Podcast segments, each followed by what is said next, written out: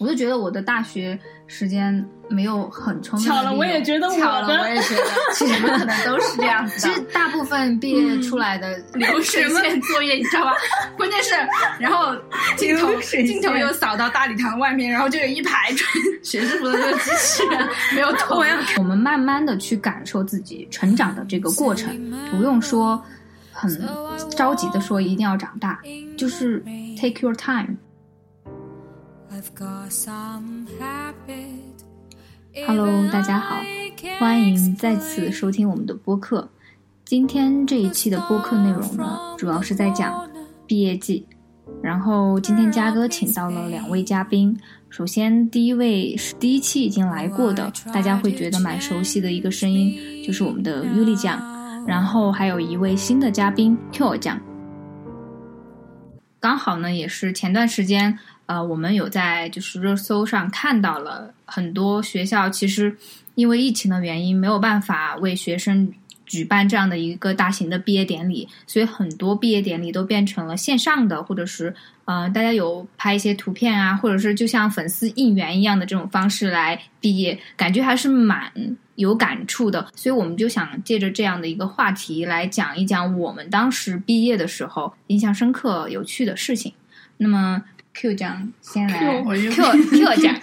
我们的 Q 奖，就是之前刚好我昨天就是看到那个热搜，就是南京邮电大学他们的那个毕业典礼，把那个毕业服套在一个机器人的那个身上，然后用那个平板当成头，然后那个我不知道那个学生在平板的背后到底是怎么样一个状态，我觉得 好尴尬。我有看那个视频，啊我没有你看我看我搜一下呢往前就往前移动，然后 然后视频那个教授就给他拔碎 流水线作业，你知道吧？关键是，然后镜头镜头又扫到大礼堂外面，然后就有一排穿学士服的那个机器人没有头。你离那个教授有一定距离的时候，你就要一直打招呼。我就后面的礼仪礼仪小姐面无表情，生无可恋，推的感觉然后很搞笑，那个教授还要一脸就换不同学生的啊，一直就天啊一直打招呼怎么就是这么长的一个距离？好好，你接着讲呢。好的，好的。然后印象深刻的就是当时我们拍毕业照的那天早上，我觉得我们学校就是可能有一点问题吧，当时就没有通知清楚具体，就是知道是那一天拍，但是具体几点好像当时没有通知，然后就临时把所有人都喊过去，但是总会有一些同学隔得比较远，然后当时就有一个寝室，起码有三四个同学吧，他们在外面买早饭，根本不知道发生了什么，然后。等他们回来之后啊，拍完了吗？然后啊，那我觉得也有一点，就对啊对啊，那对啊，但是毕业照就是没有他们了，然后真的就太惨了，就是去买买了个包子，然后说 再也不想吃包子，真的好惨哦。特别印象特别深刻。但这一块儿我倒是涉猎蛮少的，毕竟我在英国的那个学校参加的毕业典礼是没有拍那种班集体的毕业照的，因为我们班上人大概有快两百个人吧，所以人会比较多。然后我们毕业的话，就是关系比较好的朋友们，然后就一起拍照啊，甚至我们穿着学士服就会在学校的各个地方去拍照。然后我们还跑到我们的那个，我们当时呃本科是在约克嘛，就在约克的镇里面走各种景点，然后穿着学士服。然后当时就特别有趣的一点就是，呃，我们是景点，那些街上的其他人都在看我们，都觉得哇，他们毕业了，就大家都很为我们开心，就是受那种注目礼，然后大家就说哇对对对对对。然后我们就特别骄傲，就觉得自己毕业了，然后呃又是外国人嘛，因为我们我们在那里肯定是外国人，然后就很骄傲的，然后穿着学士服到处去摆拍，然后还有人来问我们，就是说啊，你们是这里的学生吗？什么大学的？什么什么专业的？然后就聊天啊什么什么的。那我们的尤里酱呢？你的毕业典礼呢？我我没有参加毕业典礼，你知道为什么吗？因为我那个时候来英国找你玩了，我当时没有参加毕业典礼，啊，就是你你当时找我玩，对对其实就是错过了你的。对对对。然后当时其实我我是属于就是刚好就是论文什么的，就是结束了之后，嗯然后后面还有一些要办理学位证或者是毕业证的那种，嗯就那种事情我都没有去做，我都是拜托别的同学帮我做，然后就直接来找你玩，大概是这样的。，哦哎，那个时候是我在读呃研究生，对对对我在伦敦的时候，对吧？嗯嗯嗯，对对对对，我记得那个时候就是我在赶论文那个对时候。对对对对，我记得那个时候就是我，反正就是可能我白天玩了回来之后，然后嗯、呃，嘉哥就开始写写写写写写写，然后熬夜写那种感觉，写到两三点，然后真睡觉的特。别好惨因为它不是一篇论文，它是很多很多的小的那那种 paper，所以我其实当时不知道你是来找我玩，其实是错过过了了。对，但没重不重要，因为好像我们嗯本科的那个毕业典礼，它是要优秀毕业生才能参加，啊，好像惨啊？好像很多学校都都是要优秀毕业生才这能这，太变就可态了吧！能是优秀毕业生上台，还是什么意思？我应该啊不会吧？不是吗我们当时都是很多个流程，他是写在一张单子上面，哦比如说是哦，还有晚会之类的，是啊，吧？很多很多。这么一说，好像有点嗯，原来我错过了这么我多。们三个经历了三个完全不同的的毕业，对但我是参加也是有毕业典礼的。嗯哦，然后但是我是有拍照的，我有拍毕业照。哦，我知道你发朋友圈，但是我当时哦确实也是不知道他那个毕业典礼的时间是怎么安排的，所以我已经先做好了规划，对吧？我记得嗯就是我哦上半年就开始做规划了，然后哦对六六七月份直接过来玩了，是的，是的。好开心啊！哦，感觉那段时间确实还蛮开心的。虽然我还要赶我的论文，但是呢，我还是开心的。对，不错，就是就是嘉哥就是属于不管在哪儿都在赶路，然后我就是属于车上什么路路上都是在欣赏风景，对而且对面就有一个电脑对，而且我还要负责规划行程、找地方、还还找导航吃的还要找吃的找吃的，我就跟个妈妈一样，但是很充实，当时每一天都很充实。嗯对，然后我当时英国本科的时候，我就是，嗯，我们是应该是七月份毕业，然后我们在七月份之前的一两个月就已经交掉了我们所有的毕业论文啊什么之类的，所以我们其实有一个多月的时间，啊、就是游玩，所以就不太会有我。快毕业了，或者是说我已经是毕业生这样的感觉，所以当时就是才拿到成绩的时候，也没有觉得说，嗯，很伤感呀或者什么的，还很开心。我感觉就是那种离别的那种伤感来临的时候，就大家快走了，就你对对这这个人也走了，那个人那个人也走了那种，对对对对对突然就觉得就是真的要在。突然某一天的时候，因为所有的家长也都呃飞到英国来，就是看我们的盛大呀！对看我们的毕业典礼，而且我们必须要正装出席的。嗯，然后呢，呃，所有的家长还一起坐着吃饭嘛，就想孩子三年多都是朋友，那我们家长也可以见见，那就感觉特别棒。嗯，然后那个时候就觉得很其乐融融。不一样的感觉而。且第一次有家长在下馆子，特别豪气。对对对，以前下中餐馆的时候，我们就啊克制一点，大家克制一点啊，能吃饱就行。然后之后就呃，因为他们有其他的行程安排，比如说呃带爸妈去别的城市玩啊，或者怎么的，就那一晚开始离别的伤感，就感觉到可能我们不知道下一次见面是什么时候了，因为毕竟大家没有在一个地方，包括后来的研究生学习或者是呃工作。可能都不在一个城市，不在一个国家。真的，当时还聊天的时候都提到过，就说可能下一次我们四个再聚齐，可能是某一个人的婚礼了吧。果然，就是在去年的时候，我们 啊，就是那个杭州的，对对对，我们杭州那个朋友，就是他结婚的时候，算是呃意义上的凑齐了。还有一个朋友因为在德国，所以没有办法跟我们一起分享现场的那个喜悦，但是我们也视频聊天了。所以说，毕业了这么多年之后，现在回过头来看的话，毕业了之后，真的有可能一直关系很好的朋友，很长很长一段时间。没有办法再见面了，所以你们当时就是触发你们会有这样想法的那个时间点是什么时候？啊那个时间点我在英国，那你不会伤感吗？就是你没完全没有伤感？有啊有啊有啊！我记得当时也是在英国嘛，然后那个时候就是我们在坐火车的时候，然后嘉哥坐在我的对面，忙碌着写着他的论文，然后我呢就是当时。朋友圈里面已经有很多，不是那个时候还不玩朋友圈，那个时候玩的是 QQ，QQ 日志、QQ 空间，空间里面就大家都在发，哎呀，毕业了，什么离别呀，大家各自珍重。嗯，反正我记得我当时心情还挺挺挺、挺伤感的。我们当时快毕业的时候，那个时候我还我还在学校那边嘛，嗯然后大家那个时候快分别了，我们就是属于那种就临近的那一两周吧，就是每天都会有聚会，就是每天都会有饭局，你知道吗？对对对，我们也是。对，然后就是我本科读书的地方在自贡嘛，大家知道自贡吗？啊，知道啊，兔子。对，就是那什么 冷冷吃吃兔哦，冷吃兔、鲜锅兔，各种这样兔那样兔，对，还有这样挖那样挖，总之就是很好吃。这自贡的美食真的很好吃。嗯对，然后那那那一两周，我觉得我真的天天吃那个鲜锅兔，就吃到我都有点拉肚子，比这更严重，你知道吗？不要把这个东西，哎，可以但剪进去但即使是这样，你都还是愿意和大家一起出去吃，啊就是每天拖很着那种，开心，对，脱那种好像对，因为那个情绪状态对对很饱满。对对对对，就是是就是。一种其实我当时也是，我当时本科快毕业的那一个月以内吧，也不叫天天有饭局，至少每周都有两对对对个饭局，对而且还有 party 啊，嗯就大家会说，哎。到宿舍里面就是呃组一个局玩那个嗯狼人杀呀，或者是嗯。天黑请闭眼啊什么什么的，哇，每天都很欢乐。首先你确定你自己可以毕业了，嗯，其次你没有作业，没有论文要交，什么。然后你还暂时不用考虑工作，就这段空隙，，而且那段时间，要么就是大家也不用考虑工作，要么是大家已经拿到硕士的 offer 了，就非常 free 的状态，就是人生非常饱满的一个，而且充充满激情的一个状态。对，所以大家就玩的特别的酣畅淋漓。哎，我还记得当时很多家当，你知道吧？就在 家当宿舍里面，嗯然后就哦锅碗瓢盆啊，我们有变卖的。我们玩的好的有一个朋友，他其实要比我们晚走，哦晚走很、很久。嗯，所以我就把我的，他就很觊觎我的辣椒酱啊，我辣椒油啊，因为其他的不是四川的嘛，嗯嗯然后他们跟我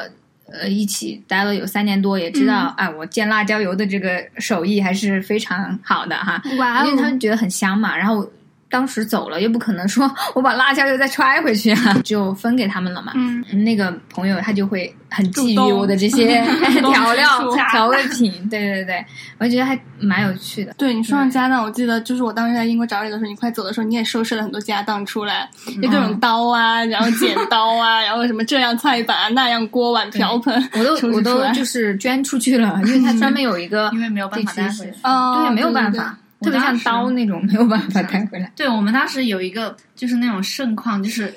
完快要毕业的时候，然后所有人就把那种书放到宿舍楼下，然后就是有人来收有？人来收，嗯或者摆在那儿，然后就有人免免费送出去啊，基本上没有卖的吧，就是让那些没有毕业的学弟学妹，就是己他们拿一个放一个板在那儿。请拿，然后下面就是嗯自己的那些书，因为一般这种东西都没有办法带回去嘛，然后就嗯，对，但是我教科书都背回来了，哇哦，我都背了几本，因为我教科书真的很贵，我知道我知道国外的教科书嗯很贵，我们当时就我就带了几本，就是觉得比较好看的书，别的就留着。我好像。哦，你说起来就快毕业，还有一个点，就我觉得那个时候寄快递好便宜啊！对对对对，就啊是真的吗？真的，当时就是国内的学校都是那种几角钱一斤的那那种还有那种哎，太羡慕了。寄寄个十几斤只要车二十大卡车，开进学校，嗯然后很方便你们两个提到钱了之后，怎么 突然这么的激动？拿了一个那种，而且还有送你大麻袋，因为很便宜，我把被子都寄回去，对，就是很便宜。对，就就是那个时候寄回去他当时就是有那种，因为快递公司点因为中国，比如说各量个省都很远，然后你寄，当时他有一个那个中国邮政，他就是搞活动啊，还是干嘛的，就专门是在毕业的时候给毕业生哦提供的那种服务。嗯那我们是搞我记得当时好像是普通的快递，哪个快递我不记得，反正当时也觉得超划算，能寄的都寄。而且那个时候我记得我寄了好多，就被子，你知道，好大一个麻袋，你知道吗？都还不够他的那个钱，你知道吗？然后就就让我就继续找很多那种东西塞进去，就才够他那个钱。对对对对对，就觉得反正 不要钱。那你为什么不把教科书背回家呢？嗯，但是我想教科书吧，可能我也之后也不会看。没有，我当时是很多书我都留在图书馆了，是因为我当时在学校复习的时候，我有我是有一个专门的书桌的，然后那个书桌有抽屉，有有那种就是整个书桌都是我的，对。然后我后来就离开学校之后，我就把书都放到那里，有人坐了我的位子，就给我发了一个短信，因为那个那个桌子是我的，你知道吧？他们都是知就就学校里面人都知道那个桌子是我的，所以要用那样桌桌子就给我发了个短信，就他是能有那种你嗯。你有自己的位置，就是你去申请，然后那个桌子就那我倒不是申请的，我就是哦在那上面摆了一个、呃那种三角的那种东西写，哦嗯，大家请不要做，就是那个哦考研的那个时候放的，后来。嗯没有去取，然后大家看到那个电话，就说：“呃，学姐，他说能不能哎做，一下感觉你的位置？”这是一个很好的交友方式啊！啥交友？好吧，我觉得那好是惨啊！我跟你说，我本来不是想说这个点的，对，反正就是有人坐了我的位置，他上面他就会看我的书，然后他想要他就会自己取走，就是我就把它放到上面了。哎，看你们关于钱这个问题，就大概讲了还是比较慷慨激昂的。那我们进入下一个 part，就当时毕业之后可能会考虑到就业啊，或者是呃要不要再深造。嗯，所以在那个比较关键的时候，就是可能要开始焦虑自己未来方向的时候，啊、作为学姐们来说，对于现在马上快要毕业的，我们可以给什么样的一些建议呢？就是因为当时嘉哥好像做过这个调查，啊，对对对对对，你们有填吗？当然，of course yes。可把你憋坏了，可 可把你憋坏了。嗯，看 first second 就坐在你的旁边，哎，是吗？就是对啊，嗯，念一下你自己当时填问卷的时候说的。我的原话是给更年轻的小社会人一些建议：继续读书还是工作要早做打算。然后后面是三个感叹号，他说读书就关注学术研究，工作就多实习，不然的话单位可能就会嫌弃你没有工作经验，或者学术这边又会嫌弃你没有好和就很好的那种学术成果。我这段话就是这样给大家一个建议，就是说，比如说你快毕业的前一两年，你真的去要去思考，你到底是要继续钻研学术，还是说继续工作？因为就是路是要一步一步铺上来的。你想在毕业的这个点有一个好的结果，或者说一个好的新的开始，那么你在这之前就要先把路铺好。比如说你想要。找一个好的工作，那在这之前，你最好就能去到你心仪的单位实习，有嗯实习的经历，对或者说是有类似的公司或者企业的实习经历。那如果说你想钻研学术的话，你在这之前最好就和你当时的导师，或者说是呃比较重要的一些学术的老师，嗯，联系好，要怎么嗯去培养你的一个学术的能力，就是先铺垫好，不然等到你就快临近毕业那个点，就临近选择的那个点，如果你没有铺垫这些东西的话，可能当时你会很被动。就比如说你想找一个更好的工作，但实际上人家单位会看你有没有之前有没有类似的实习经验，或者你想要更好的一个学术的研究，那就学校他也会看你，你之前有没有做过类似的研究，大概就是这个建议，嗯，就一定要早做打算。分分享分结束对他分享他上次填问卷自己都对卡住了。对毕业生的一个建议。那现在我们的好，我来说，是好，不要 不要说我的名字。他就是不想让我叫他名字。其实玉丽讲已经差把我就大家的想法都差不多对，嗯大家的想法就是这样子的。我看了一下我自己当时写的，我看了一下是二月份，然后现在是五月份，我发现中间我的思想还是有一定改观。那你先，我当时写，我当时写的是让大家去，还有一个点是跟尤里讲一样的，就是打算要学习要趁早，嗯，然后还有一个点就是让大家多多出去当现充，现充啥？充钱？就是不是 现充的意思就是多多去社交，嗯，就是这样子。我当时就希望大家多多在外面，嗯嗯比如说还是要社社交啊，嗯是还是要社交。但是我现在觉得还是多关注一下自己的事吧，嗯就是嗯，我觉得不能说你为了让自己获得某一个技能，强行逼自己去干什么。，对嗯，其实不是，它是一个循序渐进的过程。对你对，跟随自己的心情就好，但是你确实要早点做打算。嗯这，是我对，所以早做打算是一个非常重要的人生课题。对对对对，嗯，对，我当时其实问卷好像我也填了的。哦，我我当时就是说多多读书，因为就是在我毕业了之后，我就觉得啊，虽然是拿了呃硕士的文凭啊，感觉还是读了很多书的样子，写了很多的文章，但是其实永远你会觉得你自己的知识量是不够的。是一直需要储备的，而且现在有很多的新兴学科，就是你每一年你都能发现大学里面开设的学科会变得更多，会会更多元化，甚至他们会跨专业、跨学科这样组合嘛。嗨，说到这个我就想对起了我的那个专业，嗯今年就是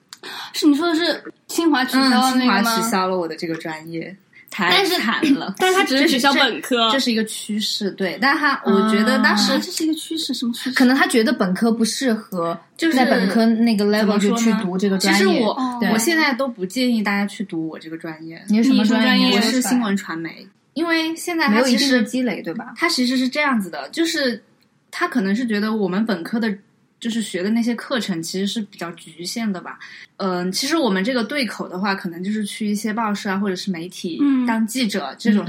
我可能就是现在大家就觉得那些记者可能专业的、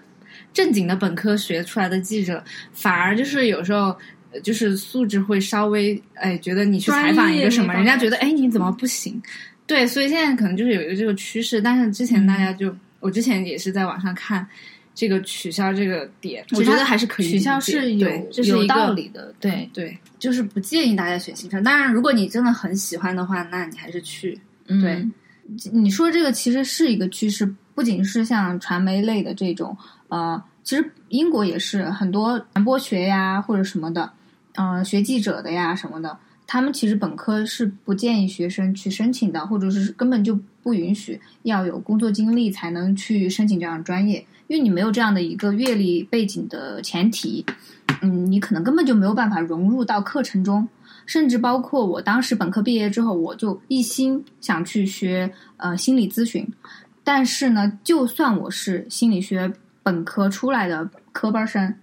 其实在英国我是没有办法去申请这样的临床类的这样的一个专业的，它都是需要有一定呃年限的或者是个案量的这样的一个阅历的人。才可以去申请，所以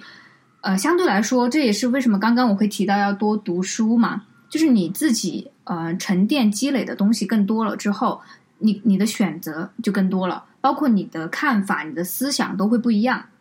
对，所以这是我当时在问卷里面有提出来的一个一个一点吧。对，所以我觉得，就是我现在的看法，就是能去学专业一点的东西就最好。我当时觉得。就应该选一个比较有技术含量的，什么计算机啊，什么像尤里这样，就是想学医啊。我觉得就技术性的嘛。其实你说的我也能理解，因为我感觉我学的也不是那种哎巧了，我感觉我学的也对没有吧？你的那个就是能但但我觉得大部分的大学的这种专业都是稍微要广泛。不，我我只是我只是我这个专业名称听起来很对口，但是其实我学的东西也是那种很广泛的。很广泛的，对对对，哦我我感觉可能，我感觉可能大学的这种教育，它就是一种本科教育。哦，不对，本科教育它可能就是一种素质教你去怎么学的这种教育，他可能确实专业的这种学习会稍微没有所以所以说现在就是本科的文凭不能够完全证明一个能力，嗯，所以必须要精进的学习更多的东西。要么你是从嗯工作的这个呃经历中去获取，要么就是你再精进你的研究，去在这个领域再挖深一点，来证明你的一个呃技能。所以这个还是蛮需要提前做准备和打算的，甚至你还需要去规划一下你想走的那个方向适不适合马上进行。有可能就像我刚刚我和 Q 讲没讲关的系，嗯、就是对我们俩的这个专业，就是可能会涉及到你没有工作经验的话，再去读研究生，可能会面临被选择的这种情况，而不是你去选择专业。即使你的成绩达标，也不代表你有能力去学习这样的一个呃，怎么说更深层次的这样的一个学术领域。对。然后现在我们大概讲了也有这么久了，我们现在就是一人想一个送给毕业季学弟学妹的话吧。嗯嗯就是我觉得，嗯，我现在唯一的感受就是，学生的时代的生活就是真的很美好。我觉得跟人生的任何一个的阶段比起来，我现在最怀念的就是上学时候。嗯，我也就是不管你是处于什么状态，但是当你自己长大以后，你去回想当年的那些时光，你就觉得，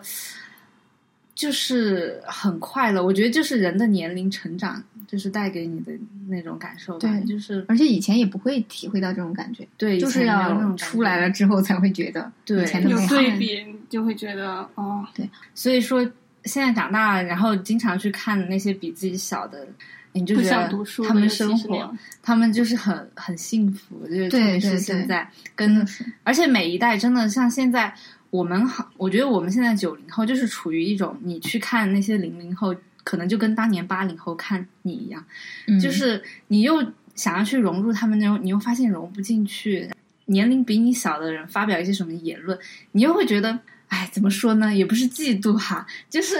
不知道一种很心情很复杂的那种感觉，就那种老阿姨看那种小小孩对，你就会觉得，哎，还是小孩子好。然后你就觉得，哎，我们怎他有什么想？想法，他都敢说，对，然后他也不觉得是一个什么问题。对对对对，果然你长大之后就会面临长大之后，后也会有很多限制吧，会让你不能那么多随心所欲的去干一些事情，或者说说一些话。他们会说你已经是个成年人了，你不是学生了，你要应该怎么怎么样，所以会嗯、呃加很多标签在你的身上，嗯，导致你就不会像在学校里的时候那么的活泼，或者是那么的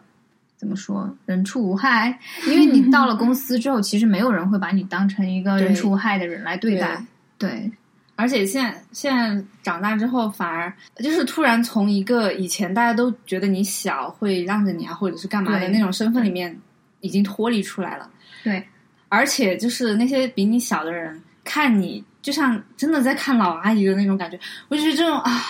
我现在已经很多人叫我阿姨了，对就是这种感觉就是接受了，毕竟就是有人叫我觉得你老，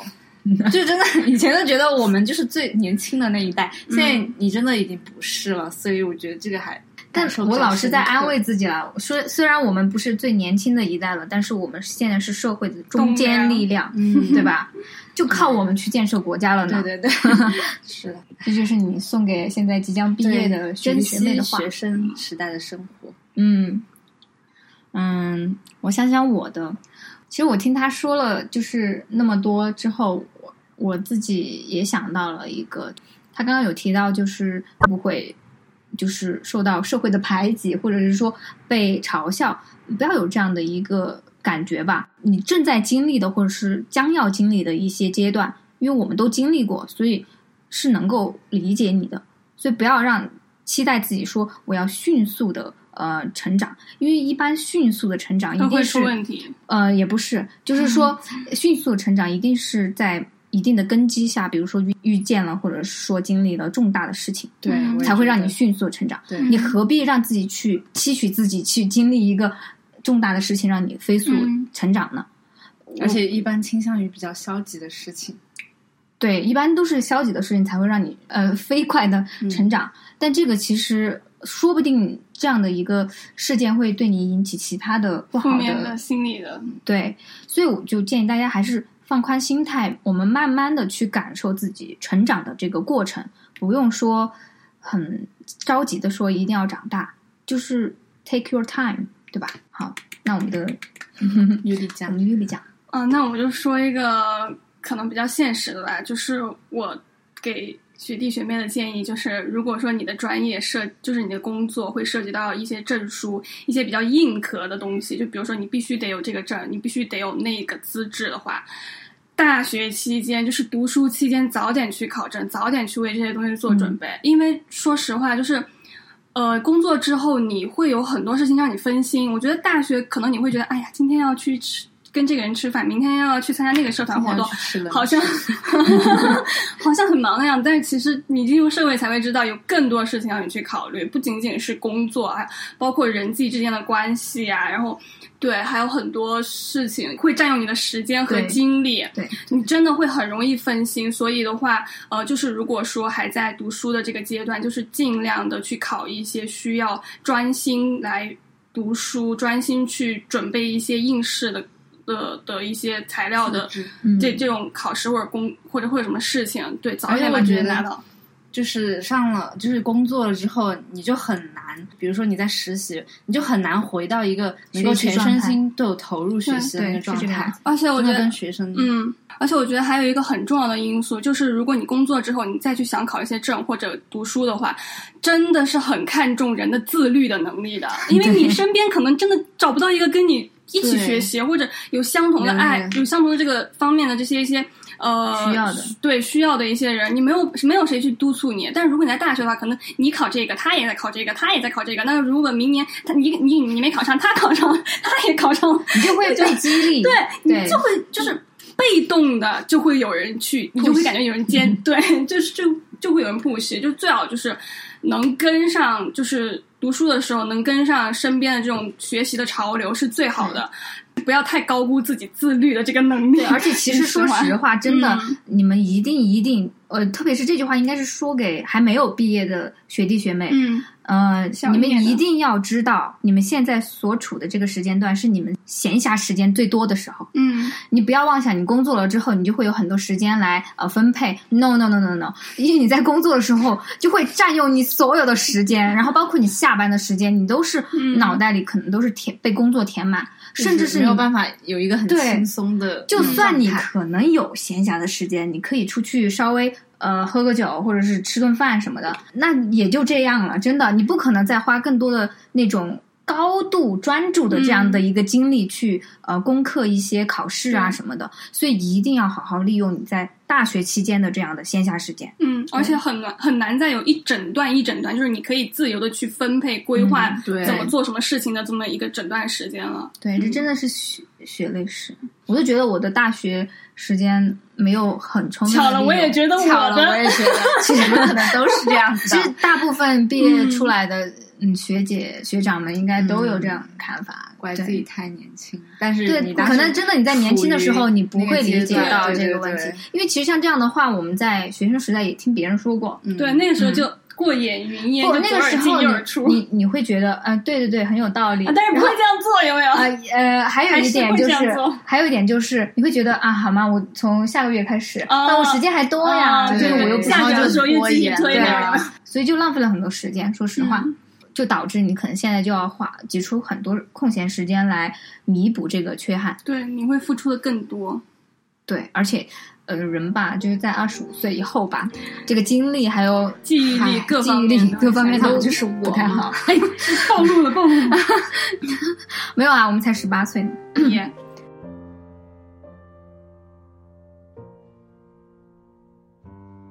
好的，我们送给学弟学妹的这个感想到这里就就到这里了，差不多了。嗯，因为我们今天没有写任何的大纲，我们真的是 freestyle 说完这一期的。然后，嗯，对他们现在在我的家里，然后我们待会儿就准备去吃饭了。所以呢，我们今天的电台就录到这里了。大家想要听到，嗯、今天两位嘉宾更多的关于他们的生活经历和情绪的故事的话，嗯，欢迎大家留言。OK，那我们就 say goodbye 喽，拜拜。拜